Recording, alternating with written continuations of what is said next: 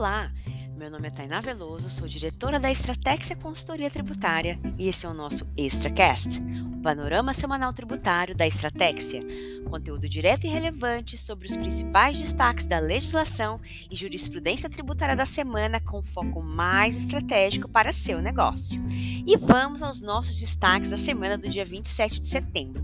Muita coisa interessante rolou aí nessa semana que se passou. Para começar, a principal novidade aí que tivemos sobre a reforma tributária do imposto sobre a renda foi divulgada pelo jornal Estado de São Paulo. De acordo com a reportagem, o relator da proposta no Senado, Ângelo Coronel, informou que espera apresentar o relatório no final de outubro, depois de ouvir todos os setores empresariais. O senador, entretanto, não descarta a possibilidade de a votação do projeto em plenário ocorrer somente em 2022.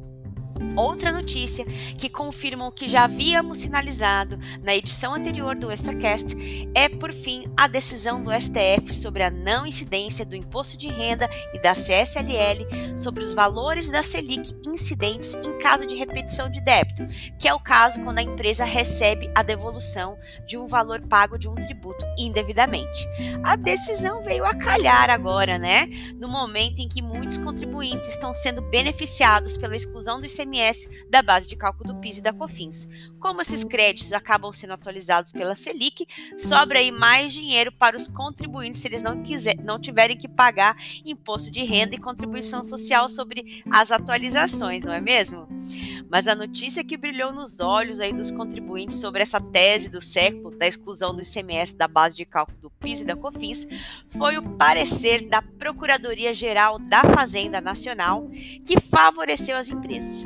No parecer, o órgão entendeu que, que não é possível excluir o ICMS do cálculo dos créditos de PIS e COFINS, como vinha aí querendo, né, pretendendo a Receita Federal. Então, a Receita Federal pretendia que, se o contribuinte queria excluir o ICMS da base de cálculo débito das contribuições, que quem tivesse também no regime da não cumulatividade teria que excluir o ICMS da base de cálculo dos créditos. De acordo com a Procuradoria, com base apenas no acórdão do STF sobre a decisão do assunto, não seria possível fazer essa exclusão dos créditos. Sendo assim, gente, vamos ficar ligado aí, pois como parecer vincula o fisco, provavelmente virá legislação nova por aí, tentando legalizar a possibilidade de exclusão do ICMS da base de cálculo dos créditos de PIS e COFINS. E por falar em regime aí não cumulativo, tivemos uma solução de consulta COSIT da Receita Federal nessa semana muito interessante, em que a Receita Federal considerou que álcool em gel luvas e máscaras de proteção contra a Covid-19 fornecidos pelas empresas aos seus funcionários que trabalham na área produtiva podem ser considerados insumos e, portanto, gerar créditos de PIS e COFINS. Entretanto, a Receita Federal afastou essa possibilidade quando esses gastos ocorrem para os colaboradores da área administrativa. Fica aí a sugestão para as empresas do regime não cumulativo de PIS e COFINS levantarem esses valores que foram gastos com esses produtos desde o início da pandemia.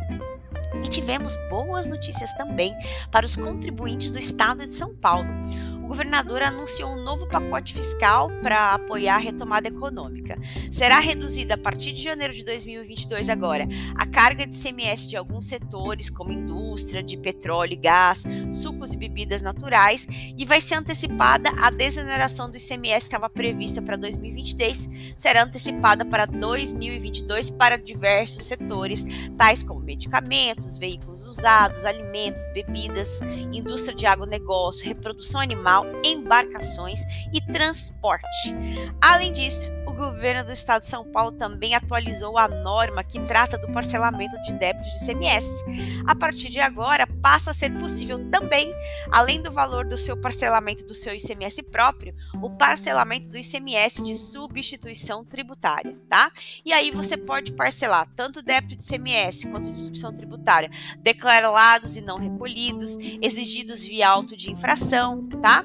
E os prazos do parcelamento vão variar de 12 a 60 meses meses. Vale a pena você conferir se o parcelamento aí será a melhor estratégia para os seus débitos de ICMS no estado de São Paulo. Esse foi o nosso Extracast Panorama Tributário. Semana que vem tem mais. Experimente Estratégia, expert por dentro, estratégica por inteiro. Para saber mais, acesse www.estratexia.com.br.